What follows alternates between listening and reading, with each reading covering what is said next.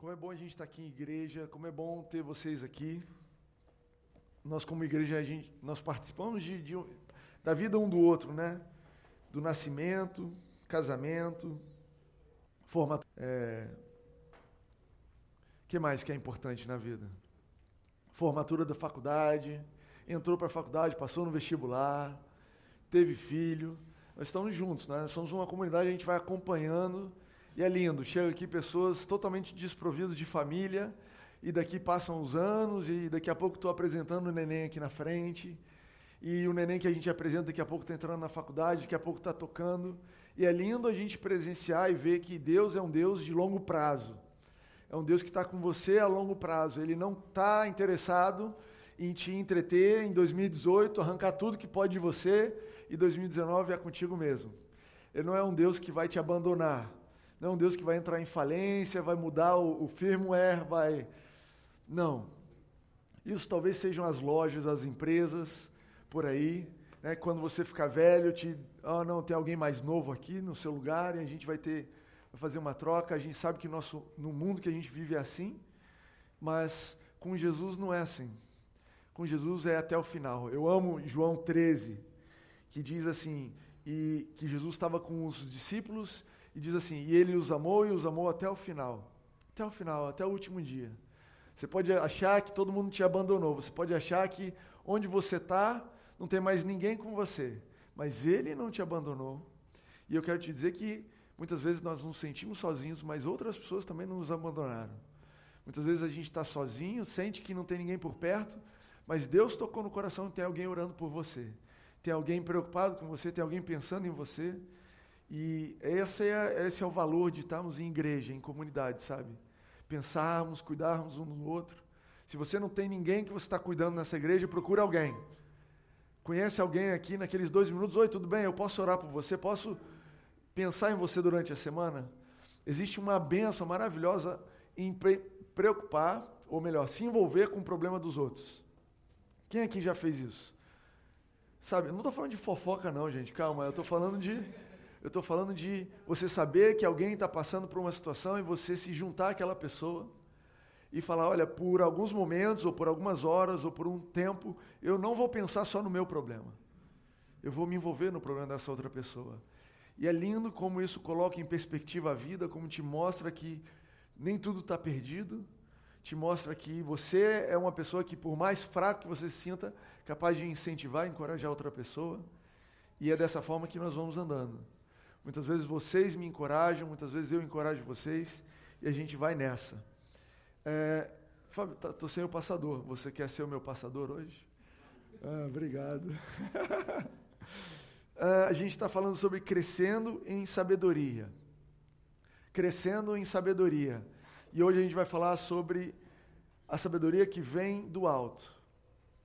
A sabedoria que vem do alto. Eu falei semana passada que eu estava planejando pregar uma outra série, ensinar outras coisas com vocês, e o Espírito Santo tocou no meu coração, me dizendo: olha, as pessoas da igreja, as pessoas da nova igreja e as pessoas à nossa volta estão crescendo, estão avançando, estão aprendendo a receber pela fé aquilo que Deus eh, já, já os deu, aquilo que Jesus já os deu. E para cada novo nível, para cada nova etapa, é necessário um novo patamar de sabedoria para a gente aprender a lidar com um novo nível. Então, eu até dei o um exemplo aqui semana passada.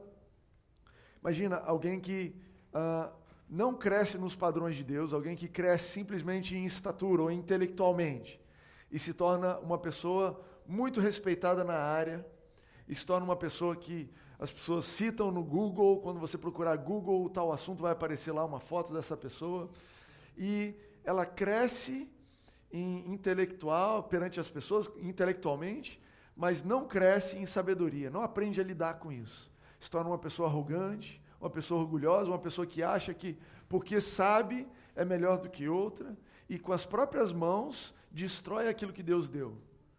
Dei um outro exemplo aqui semana passada de alguém que cresce em graça, que aprende a receber de Deus aquilo que ele já nos deu, ora, pede a Deus um emprego, além do que você é capaz e, de alguma forma especial você é escolhido para ser promovido, para ser enviado para aquela filial especial lá em Miami.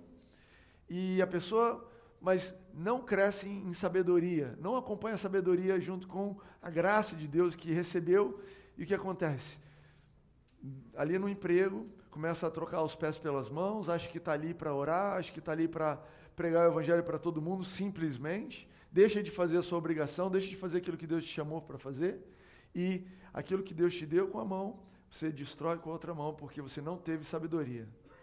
É esse tipo de experiência que Deus falou no meu coração. Falou: olha, muitas pessoas que me servem ficam num ciclo, porque recebem e são promovidos, recebem e são é, levados onde tinham que ir, recebem e, e chegam e alcançam aquilo que queriam alcançar, mas não pedem sabedoria para viver nesse novo patamar. Quem crê que Deus tem uma sabedoria para o patamar que você está aqui agora? Quem crê que Deus é capaz de te dar sabedoria para lidar com as pressões, com os desafios que você está vivendo agora? Sabe, eu tenho certeza que são nós. Nosso Deus, cinco anos atrás, você não imaginava que você ia estar tá passando pelo que está passando agora.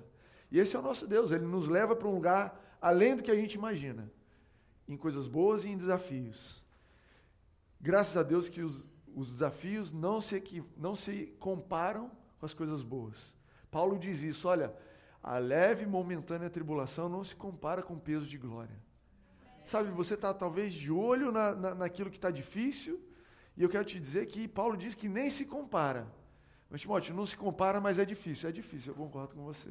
Paulo podia ter colocado entre parênteses ali. Não se compara, mas é difícil. Mas graças a Deus que ele nos deu sabedoria. Anotei aqui: os efeitos do crescimento sem sabedoria são devastadores. Pessoas com potencial para o bem, diante de pressões, acabam comprometendo seus princípios por falta de uma resposta melhor. Pessoas de, do bem, sabe aquele suco do bem? Você é uma pessoa do bem debaixo de uma pressão, sem sabedoria para lidar com aquilo, às vezes compromete. Abre mão dos seus princípios. E, gente, eu, eu quero te dizer que Deus sabe pelo que você está passando, e se você é uma das pessoas que se identifica com o que eu estou dizendo, a Bíblia é muito clara. Olha, se arrepende, volta para o lugar onde você estava e toca a sua vida para frente. A gente não tem de Deus uma orientação de ficar no erro. É muito simples. Olha, eu estou indo eu não sei se você já cometeu isso, mas às vezes você vai, pega uma estrada e erra uma entrada e aí descobre que está no sentido errado. Você está no sentido errado numa estrada, não é numa ruazinha assim que você retorna, é uma estrada. Você está indo para São Paulo, você está na Dutra e descobre que está errado. O que, que você faz? Espera a próxima saída, sai, retorna e volta. Ah, mas eu andei uma hora no sentido errado. Que pena, você vai andar agora uma hora no sentido certo para chegar onde você estava. Mas Deus é um Deus tão bom que ele abrevia esse caminho para a gente. Quando você se arrepende, quando você muda de direção, quando você recebe o perdão genuíno e muda a sua forma de pensar, ele fala: Olha, eu estou contigo. Essa uma hora vai passar mais rápido do que você imaginava. Ah, você acha que você perdeu anos da sua vida? Eu vou restaurar a sua juventude. Eu vou restaurar o teu tempo. A tua mente vai se sentir bem, o teu corpo. Olha, aquele problema que você cometeu, aquele erro que você cometeu, a gente vai transformar isso em bem. Porque o nosso Deus é um Deus que transforma o mal em bem. Amém? Ai, que bom. Já estou até feliz, gente. Já posso ir embora, se eu quiser. Ah, mas hoje eu quis trazer aqui, então, alguns textos de Tiago. Hoje a gente vai ler o livro de Tiago. Fica o desafio para você ler durante a semana. E eu quero começar com o capítulo 1, versículo 1, que fala algo muito especial sobre sabedoria. Olha o que diz. Meus irmãos, considerem motivo de grande alegria o fato de passarem por diversas provações. Para tudo aqui, o que, é que ele disse? Se você é novo na igreja, se você é novo na fé e nunca viu esse verso, é isso mesmo. Se você é velho na fé e estava esperando esse verso mudar de jeito, não mudou, é isso aí que está escrito. Meus irmãos, considerem por motivo de média alegria. Que isso, cara? O Paulo, o, o Tiago apelou motivo de grande alegria. O fato de passarem por diversas provações. Pô, Tiago, pega leve com a gente. Não era para a gente se alegrar em outra coisa, não. Muita alegria o fato de você passar por diversas provações, porque vocês sabem que a prova da sua fé, então você está vendo que a aprovação é da sua fé. Deus não está provando a sua fidelidade, não está provando se você é um bom filho. Não está provando se você é corajoso. Não está provando se você é capaz de ir sozinho. Ele está. Essa provação aqui, que depois a gente vai ver que nem vem de Deus, essa provação é da sua fé. Você crê e você começa a andar numa direção, e a Bíblia diz que fé é certeza daquilo que você não vê. Então você começa a andar na direção daquilo que você espera, tem certeza, mas não está vendo, e aquilo te coloca em situação de provação. A sua fé é provada. No outro dia de manhã você acorda e adivinha só, ninguém da igreja está lá do seu lado. Só você e o despertador gritando. Bah, bah, bah, bah. E a sua fé é provada. E você tem que pensar: será que aquilo que eu orei ontem, será que eu acredito nisso de verdade? Não, ontem eu tinha certeza que Deus ia me mandar um marido. Ontem tinha certeza que Deus ia falar para aquela mulher que eu estou orando, aquela moça que eu estou. Olha, a gente está namorando, ela vai aceitar meu pedido de casamento. No domingo à noite você estava firme, né? a gente cantou, a gente te empolgou, você botou o anel no bolso e falou: é agora. Na segunda-feira de manhã, provação da sua fé. Será? Será que vai? Será que não vai?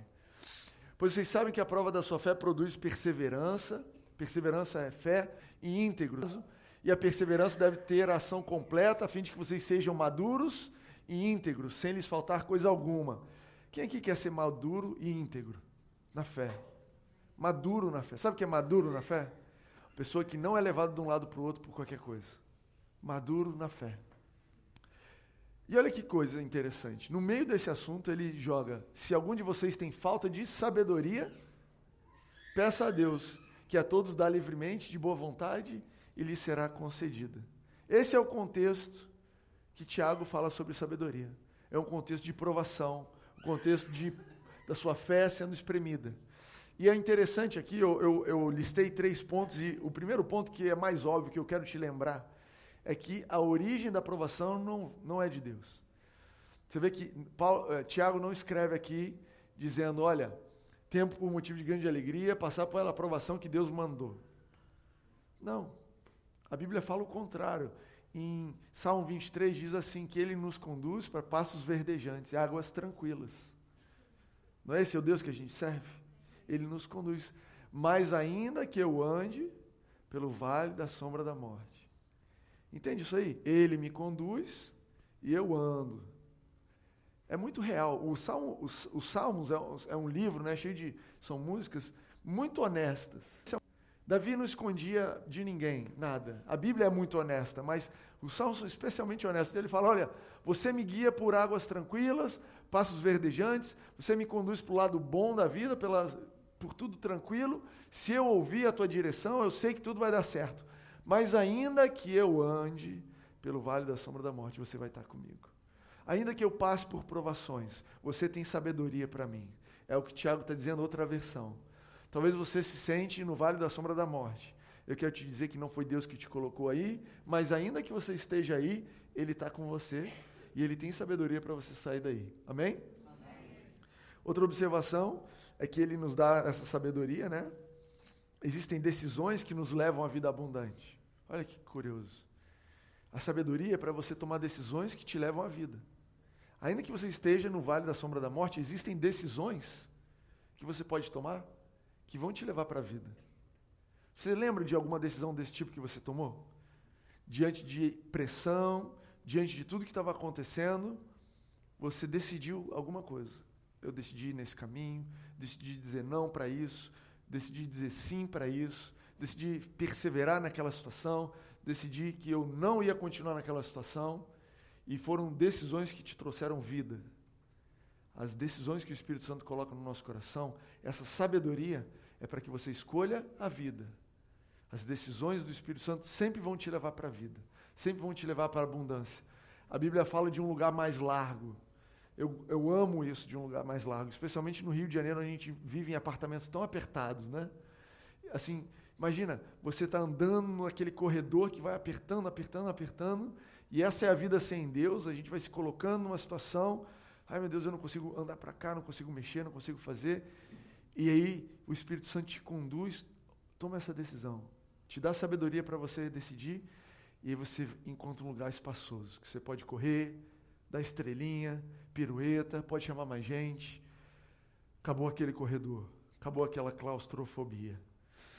Último ponto é que ele fala aqui: sabedoria você recebe pedindo. Olha que lindo. Se alguém tem falta de sabedoria, se algum de vocês tem falta de sabedoria, peça. A gente falou isso semana passada. Peça sabedoria. Agora, existem dois tipos de sabedoria. É interessante, eu quero, eu quero entrar nesse ponto nessa noite. Existem dois tipos de sabedoria que a Bíblia diz, Tiago mesmo diz sobre esses dois tipos. Ele fala de um tipo de sabedoria que ele chama de terrena humana.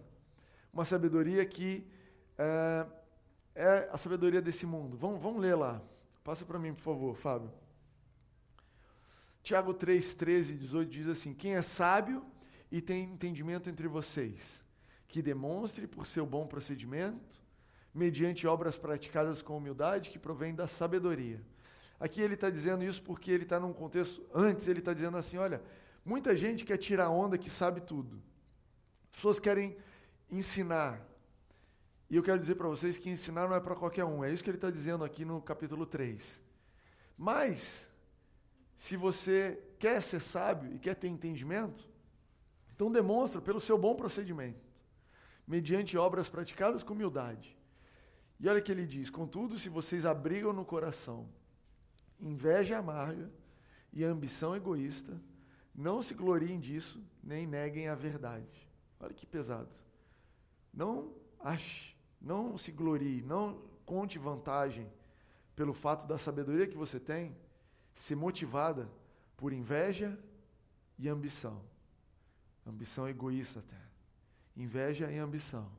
E ele pega mais pesado. Esse tipo de sabedoria, entre aspas, não vem do céu, mas é terrena, não é espiritual, mas demoníaca, pois onde há inveja e ambição egoísta, aí há confusão e toda espécie de males.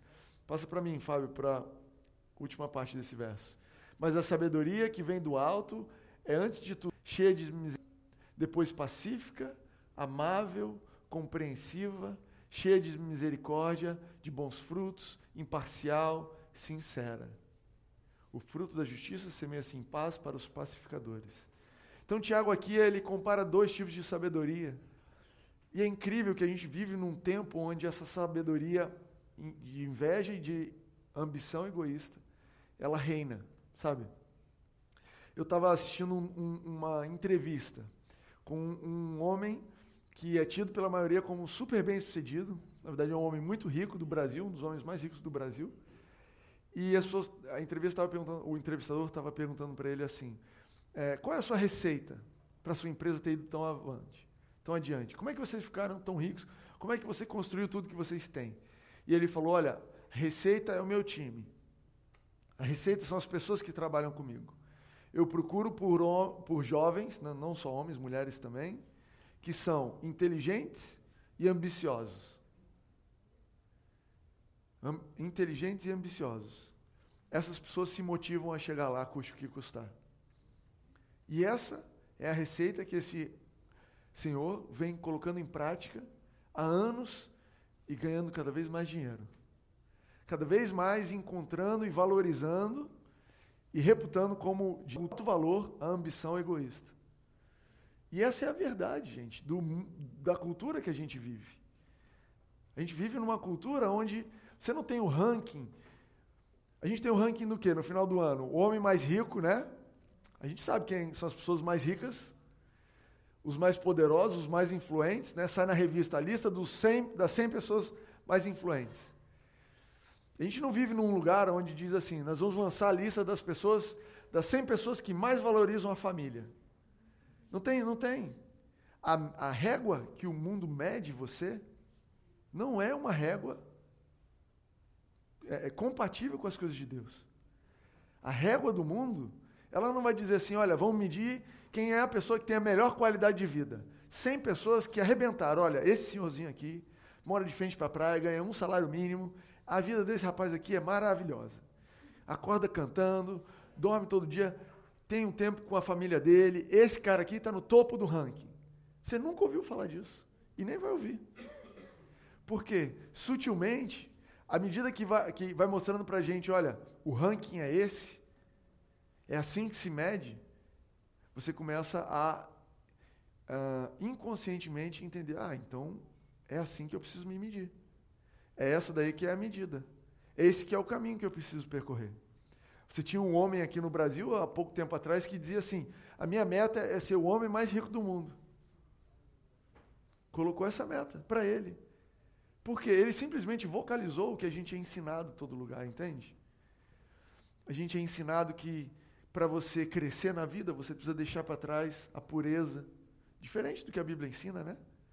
Olha a sabedoria da Bíblia, fala assim que, a, que é uma sabedoria pura. E é sutil, né? A gente tem um, um, um não é um ditado, o que, que é isso? É um jargão que a gente fala, sabe nada, inocente, né? Como é que é? O que, que é isso? Isso é um termo? É uma, é uma coisa que veio de novela? De onde veio isso? Alguém sabe? Compadre Washington. Ok. Amém. Compadre Washington, fazendo parte da mensagem de hoje. Isso é sutil, né? E diz assim: o que, que isso está dizendo? Sabe de nada, inocente. Dizendo assim: olha, você é muito puro, muito bobo para crescer na vida. Você, com essa tua inocência, né? Quais são? Com esse teu amável, você é muito amável para ser alguém grande na vida. Você nunca vai subir, se tornar um executivo, você nunca vai ter a sua empresa, você nunca vai ser um, um, um, um jogador, você nunca vai ser um atleta, você nunca vai ser alguém de destaque com essa sua amabilidade. Você precisa engrossar. Você precisa de sabedoria. O que, que é? Você precisa de egoísmo, de inveja, de ambição. É assim que você vai chegar lá. Misericórdia? Como é que você vai chegar a algum lugar sendo misericordioso? Não é isso que diz? Fala comigo. Não é isso que diz a nossa cultura? Que você não vai crescer se você não abrir mão disso. E a Bíblia está dizendo justamente o contrário. Eu quis trazer hoje um, um contraste para você ver que Deus diz para você: olha, à medida que eu te dou sabedoria para avançar, você se torna mais puro. Tem como ficar mais puro, gente? Olha, eu já sou puro, vai ficar mais puro. À medida que eu te dou sabedoria para conviver no lugar que você está, você vai ser mais cheio de misericórdia com as pessoas. Você era o gerente, você já era super misericordioso com as pessoas, agora você virou diretor, mais misericórdia ainda. Ou você era um jogador normal, você era um atleta normal, reserva, do time, de um time campeão. Você era um cara amável. Um cara amável com todo mundo. Agora que você se tornou titular da seleção, você vai ser mais amável ainda. É isso que a Bíblia está dizendo. A sabedoria que Deus tem para mim, para você, ela não vai te corroer por dentro. Porque essa sabedoria do mundo é uma sabedoria que destrói, que vai construindo o, o, a cobertura do bolo e vai comendo o bolo por dentro. Entende isso? Você sabe do que eu estou te dizendo. E eu estou falando para pessoas que sentem na pele, assim como eu, esse desafio Sabe, eu não sei se você é um empresário, em que cargo que você está, mas eu tenho certeza que você já foi ah, sugerido, aliciado, ofer oferecido, já se encontrou com oportunidades que diziam basicamente assim: olha, se você quiser crescer, é desse jeito. Todo mundo que é grande é assim. E eu quero te dizer que não é verdade. Eu quero te dizer que, segundo a Bíblia, existe uma forma de crescer, como a gente viu semana passada, que Jesus crescia em estatura perante, os, perante Deus e perante os homens. Existe um caminho onde você vai crescer perante os homens também, você vai sendo promovido. Não é que você vai virar um santo, que você vai começar a orar e daqui a pouco você está trancado num quartinho 24 horas por dia. Jesus não viveu esse tipo de vida. Jesus ele cresceu, cresceu ao ponto das autoridades que queriam vir falar com ele. Pediam, olha, Jesus, eu queria conversar com você. Você tem um tempo? Jesus, só, só meia-noite que eu tenho para você. Meia-noite serve. Eu queria bater um papo com você dois minutos, porque ele tinha estatura perante os homens. Entende isso? Os homens reconheciam nele sabedoria. Mas a sabedoria que fluía na vida dele não era uma sabedoria vazia, oca, ambiciosa. Era uma sabedoria de Deus que capacitava ele a cumprir, a ser pleno, a ser um cara que num dia conversa com a pessoa mais alta, no mesmo dia Começa com a pessoa mais baixa, o mesmo valor, mesmo coração, mesma atitude. E eu creio que Deus tem isso para você. Eu creio que Deus quer te promover e te levar num lugar onde você vai se deparar com a oportunidade de estar com gente grande e gente pequena. E ser misericordioso com pessoas que nunca tinham recebido misericórdia de alguém num lugar tão alto. e ser amável com pessoas que às vezes estão no lugar alto como você e esqueceram do que é ser amado. Entende isso? Pessoas que, diante do dilema, não tiveram sabedoria e abriram mão do amor, abriram mão de. que mais? Misericórdia, bons frutos, imparcialidade, sinceridade.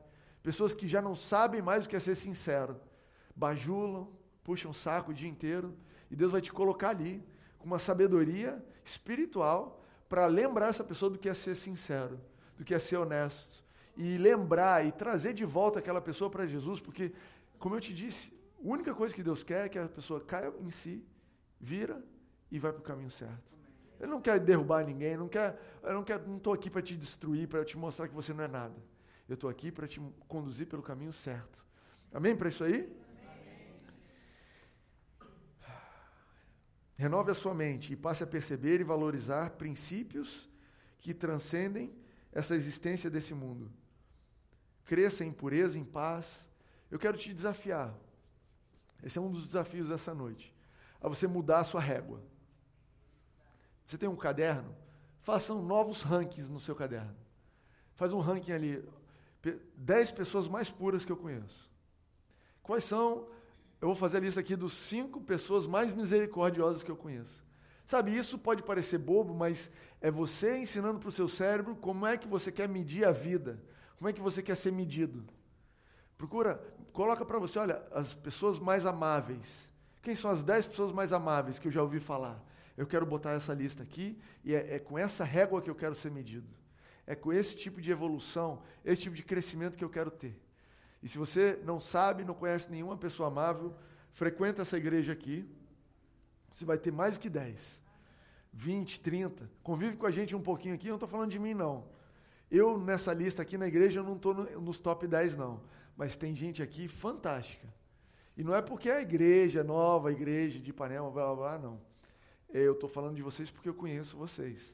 Mas tenho certeza que você pode entrar em outras igrejas de verdade, que pregam o evangelho e você vai encontrar esse tipo de sabedoria ali. Eu te encorajo, muda a sua régua de medir. E, sabe, a, essa sabedoria espiritual que, diz, que, que, que é descrita por isso aqui, ela é uma sabedoria que ela resolve as coisas de uma forma muito diferente. Você entende que a sabedoria carnal ela tem que lidar com o que tem na mão. O que, a gente tem na mão hoje? A gente tem isso, tem isso, tem isso. Os recursos são limitados. Por isso que o mundo cai num dilema. E por isso que cai na ambição. Porque olha só, tem uma vaga aqui. Tem três pessoas disputando. Um de nós vai ficar lá, os outros dois não. Eu tenho uma ambição para chegar lá e eu vou pisar na cabeça de quem precisar para chegar lá. Essa é a sabedoria desse mundo, porque ele está lidando com recursos limitados. Mas a sabedoria espiritual, ela não tem recursos limitados. Os recursos da sabedoria espiritual, eles são fantásticos. Eu anotei aqui três, três formas, três histórias que Jesus passou e resolveu dilemas que a sabedoria humana não conseguiria resolver. E o primeiro é: Jesus foi numa festa que acabou o vinho. Ele foi numa festa que os recursos, provavelmente o, o noivo e a noiva estavam esperando ganhar presente de, de casamento, o pessoal lá na lista do ponto frio, sei lá qual era a lista da época, não recebeu tantos presentes quanto imaginava, faltou dinheiro, eles tiveram que fazer um cálculo. O que a gente vai fazer? Ah, vamos comprar esse vinho aqui, esse tanto, e vamos torcer para um monte de gente não aparecer na festa. Deve ser alguma coisa assim. Só que as pessoas apareceram, beberam e acabou o vinho. E a sabedoria espiritual transformou água em vinho. Olha que loucura. A sabedoria humana poderia mandar as pessoas embora, sair correndo para comprar. O que, que eu posso fazer com o que eu tenho nas mãos? Mas a sabedoria de Jesus, que é uma sabedoria espiritual, ela não vê os mesmos limites o que você está vendo água, ele falou: aqui é a solução. Está resolvido. Tem água? Tem, está resolvido. Como que está resolvido? Está resolvido. Espiritualmente eu resolvo isso aí. Pode ser. Água, vinho, pá, resolveu, acabou. Meu Deus do céu. Como é que pode ser? Ele não teve que roubar ninguém, não teve que fazer nada com ninguém. Porque as ferramentas espirituais, Paulo fala isso, Paulo fala assim: olha, o nosso combate, a nossa luta, não é contra a carne, contra o sangue. A gente atua, as nossas ferramentas, elas são no mundo espiritual. Eu quero dizer para você hoje aqui que você tem um Deus, um Pai que cuida de você e que te dá ferramentas espirituais para agir sobre as realidades que você está vivendo. Ele te dá sabedoria, ele te dá recursos espirituais. Olha outra coisa aqui. O pessoal estava com fome no deserto, não tinha restaurante, não tinha nada. Jesus foi lá e puf, multiplicou os pães. Entende? A sabedoria humana diz assim: vamos brigar para ver quem chega na comida primeiro. Você já viu isso em aqueles campos de refugiados que chega um caminhão da ONU, eles começam a dar comida e a galera, uma batendo na outra, brigando com a outra? Ou então, aquelas cenas no lixão, o caminhão de lixo virando e o pessoal um esmagando o outro e subindo para pegar? Não tem para todo mundo. Então a sabedoria humana, a ambição egoísta diz: é de quem pegar primeiro, é do mais forte, é do mais rápido. A sabedoria de Jesus, a sabedoria espiritual, fala o seguinte: senta todo mundo. Senta todo mundo. Calma. Cada um no seu lugar, em ordem. Descansa, tranquilo. Dá aqueles pãezinhos aqui. Pum. Está alimentado, está alimentado, está alimentado. Toma peixe, toma pão. Toma para você. Da onde veio isso? Cara, soluções sobrenaturais. Deus tem isso para você. Não é, não estou falando aqui de milagre, simplesmente que Deus vai multiplicar o seu pão. Estou falando de situações reais de trabalho, de relacionamento, de saúde, que você não vê solução e Deus fala: Eu tenho, eu quero te dar, pede para mim sabedoria, que eu quero te dar sabedoria para você tomar as decisões e conduzir a sua vida de uma forma que os recursos naturais não são o seu limite. A última coisa que eu anotei aqui de Jesus: como lidar com uma doença, uma doença mortal. Ah, meu Deus, eu vou morrer, eu estou desesperado, essa doença vai me derrubar, o que, que eu faço com isso? A forma como Jesus resolveu, ressuscitou o camarada quatro dias depois dele estar tá morto. Lázaro, no caso. Ele não estava limitado pelas coisas normais. A sabedoria espiritual que estava sobre ele morreu. Jesus morreu, acabou. A sabedoria humana diz que se o Senhor tivesse chegado, a gente poderia dar antibiótico, a gente poderia ter levado ele para o leito, se Senhor tivesse vindo mais cedo, se Senhor tivesse pago o plano de saúde de Jesus, podia ter ido para um hospital bacana, ele teria sido atendido. Agora acabou, morreu, não tem o que fazer. E para Jesus é, por quê? Por que não? A sua sabedoria limitada diz que acabou, mas a minha sabedoria espiritual diz que existe uma solução essa solução está ao seu alcance e essa solução vai acontecer na sua vida porque você crê, porque é real na sua vida. Entende isso, gente? Eu quero, eu quero essa mensagem, é, eu estou pintando um quadro aqui para você, mas eu quero que você visualize os dilemas que você está enfrentando na sua vida hoje e entenda que tudo que você precisa é pedir sabedoria a Deus. Uma sabedoria não terreno, uma sabedoria espiritual. A Bíblia diz assim, Paulo, quando ele foi pregar em 1 Coríntios, ele diz assim: Olha, a gente não veio falando para vocês essa sabedoria desse mundo. Eu não vim pregar essa sabedoria normal que todo mundo está acostumado.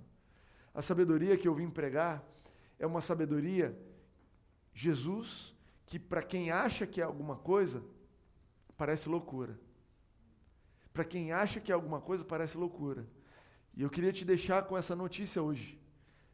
A sabedoria, o que o Espírito Santo vai te conduzir, as decisões que ele vai colocar no seu coração vão parecer loucura. Loucura. Para você mesmo. Estou falando para os outros, não. Primeiro para você. Você falar, estou louco, estou louca. Alguém me belisca. Preciso conversar com alguém. Não é possível que eu vou fazer isso. Não é possível que essa é a solução. Mas a Bíblia diz que é essa sabedoria do Espírito Santo, de Jesus, essa sabedoria, ela é louca para o mundo para ela desfazer qualquer atitude que você poderia ter de dizer foi mérito meu. Entende isso? A gente chora, a gente pede, a gente ajoelha, Deus me dá sabedoria, me mostra como é que é. Aí o Espírito Santo vem e te fala, faz isso. E você vai lá e faz, dois minutos depois, cara, eu sou muito bom. Eu, eu arrebentei. Agora eu arrebentei. Eu sou um, um, um, advogado assim fantástico. Meu Deus, quem me dera eu fosse meu próprio advogado, de tão bom que eu sou. Você entende que a carne, ela quer sempre se uh, orgulhar de alguma coisa, se vangloriar, ela quer dizer fui eu. A carne que eu quero dizer é uma mentalidade antiga que não depende de Jesus. E olha que Paulo escreveu. Passa para mim, Fábio, por favor. 1 Coríntios 1, 26, 38 está falando dessa inteligência, dessa sabedoria. Ele diz: Irmãos, pensem no que vocês eram quando foram chamados. Que frase forte, é pensa em quem você era. Lembra de onde você veio. A gente podia parar aqui, só, só pensa de onde você veio. Eram, poucos eram sábios segundo os padrões humanos.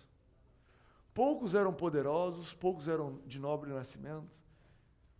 Eu gosto que ele fala poucos, porque talvez você era sábio, talvez é, você era de nobre, você é de nobre nascimento, talvez você é poderoso quando você veio para Jesus, eu não sei. E a Bíblia não está te excluindo, mas são poucos, são poucos. Mas Deus escolheu o que para o mundo é loucura, para envergonhar os sábios. E escolheu o que para o mundo é fraqueza, para envergonhar o que é forte. Ele escolheu o que para o mundo é insignificante, desprezado e o que nada é, para reduzir a nada o que é, a fim de que ninguém se vanglorie diante dele. Gente, eu, volta aqui, Fábio, por favor. Eu estou totalmente aqui, ó. É por isso que eu estou aqui com vocês. Ele escolheu o que para o mundo é insignificante, desprezado que nada é. É dessa forma, quando ele fala assim, lembra do que você era quando você era, foi chamado? E eu sei que sem Jesus, esse era o meu diagnóstico. Talvez de fora você possa achar alguma coisa, outra coisa, mas sem Jesus, era isso. Mas olha que lindo, Deus pegou uma pessoa que nada é, que os outros acham insignificantes, e deu significado. O lindo é que ele não deixou insignificante, deu significado, não deixou desprezado, deu preço, deu valor não deixou sendo nada, mas te tornou tudo, para reduzir aquele que é. Passa, por favor, Fábio. E olha que legal. É, porém, por iniciativa dele que vocês estão em Cristo Jesus, o qual se tornou sabedoria de Deus para nós. Isso é justiça, santidade e redenção. Para que, como está escrito, quem se gloriar, glorie-se no Senhor. Jesus, nós que estamos em Cristo, nós somos sabedoria. Jesus se tornou a sabedoria de Deus em nós. A Bíblia diz que a plenitude de Deus habita no nosso coração. Ele se tornou a sabedoria em nós. Então, quando você olha uma criança, a gente estava orando pela Joana aqui na frente. Ela tem a sabedoria de Deus na vida dela, plena. Ela tem Jesus no coração dela e ela tem a plenitude. Eu não estou aqui para dizer para vocês, olha, conquistem algo que vocês não têm. Vamos batalhar, vamos orar essa semana, vamos ver quem chega aqui com alguma sabedoria. Não é esse tipo de notícia que eu estou dando para vocês. A notícia que eu estou dando para vocês é que, por iniciativa dele, olha que lindo, não foi nem iniciativa sua. Você até acha que você quis levantar hoje e vir para a igreja. Mas a Bíblia está dizendo, foi iniciativa dele. Para você não dizer que, que. Sabe quando você está com preguiça em casa? Preguiça de, de domingo à tarde? Fala, Jesus, hoje eu estou com preguiça. Toma a iniciativa aí você. Faz essa oração. Tu vai parar aqui. Tu vai vir parar aqui. Sabe nem como. Vai vir, ah, pum, sentou aqui. Que isso? Você fez a oração. Se você não orar, não tem efeito. Mas se você deixar, Deus, toma iniciativa aí, me leva. Pum, vai parar aqui, ó, nesse banquinho aqui. Por iniciativa dele, vocês estão em Cristo, o qual se tornou sabedoria de Deus para nós. Eu quero fechar, Gabi, se você quiser vir tocar, Igor. Eu quero terminar te lembrando desse sabedoria que já existe dentro de você. Eu quero terminar lembrando que você já tem Cristo em você. Eu quero terminar lembrando que você não precisa abrir mão dos seus princípios. Você não precisa lançar mão de uma sabedoria terrena para tentar crescer. A beleza é que nós crescemos por capacitação dele. Olha esse verso que lindo que é. Diz assim: Olha, ele reduziu quem achou que era alguma coisa. Depois que ele reduziu todo mundo, ele pegou e, em Cristo, elevou todo mundo a ser alguma coisa. Ele tornou você sábio depois de que reduziu você. Depois que ele te mostrou que sem ele você não ia a lugar nenhum, ele te mostrou agora, comigo você vai muito longe. E eu falei aqui sobre ambição egoísta e não confunda isso com sonhos. Não confunda isso com ter planos. Não confunda isso com ter boas expectativas das coisas da vida. A Bíblia fala que a fé é a certeza das coisas que nós esperamos, não é isso? Esperar, essa palavra, elpis, no grego, é expectativa de coisas boas. Não existe fé, não existe relacionamento com Deus, não existe religião, não existe oração honesta sem uma expectativa de coisas boas. Não existe. Mas é muito diferente de uma ambição egoísta. Expectativa de coisas boas é o que Deus coloca no seu coração a respeito da tua família. Expectativa de coisas boas é o que Deus coloca no teu coração a respeito da tua saúde, da saúde das coisas de trabalho, a volta. É o que Deus coloca no teu coração a respeito da tua empresa, os teus colegas de trabalho. Expectativa de coisas boas. Pai, eu tenho expectativa do Senhor mudar a minha família, mudar esse relacionamento, restaurar esse relacionamento que eu tenho com meu pai, com meu filho, mudar a forma como eu, a minha carreira, eu tenho, eu tenho uma expectativa de coisas boas em relação à minha carreira, o Senhor me usar e o Senhor, a gente, o Senhor me mostrar um caminho onde eu vou ser bênção na vida de outras pessoas, eu vou trazer saúde, eu vou trazer uh, uh, sabedoria, eu vou trazer direção, eu vou trazer, seja lá o que você faz. Expectativa de coisas boas. Eu queria te convidar a ficar de pé.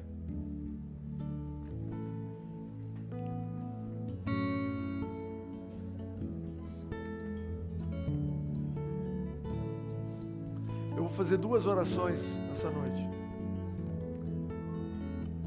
Você que nunca entregou a sua vida para Jesus. Você que desconhece esse Jesus, que para você até hoje essa pregação era loucura. Eu quero te convidar a abrir o teu coração para esse tipo de sabedoria que te conduz num caminho puro, amável, misericordioso, sincero, imparcial. Essa é uma boa oportunidade para você aceitar Jesus. E depois eu vou orar pra, por você que está buscando sabedoria para esse novo patamar de vida. Por você que se enquadra ali no que Tiago falou, tende como motivo de grande alegria passagem por muitas, várias tribulações. Você que está debaixo de pressão e precisa de sabedoria, nós vamos orar juntos. E eu vou te convidar a pedir a Deus sabedoria não qualquer tipo de sabedoria, mas uma sabedoria espiritual para te ajudar a conviver, a crescer, a ser um homem, uma mulher maduro, saberem, saber lidarem com essa situação. Se você puder fechar os teus olhos e baixar a cabeça.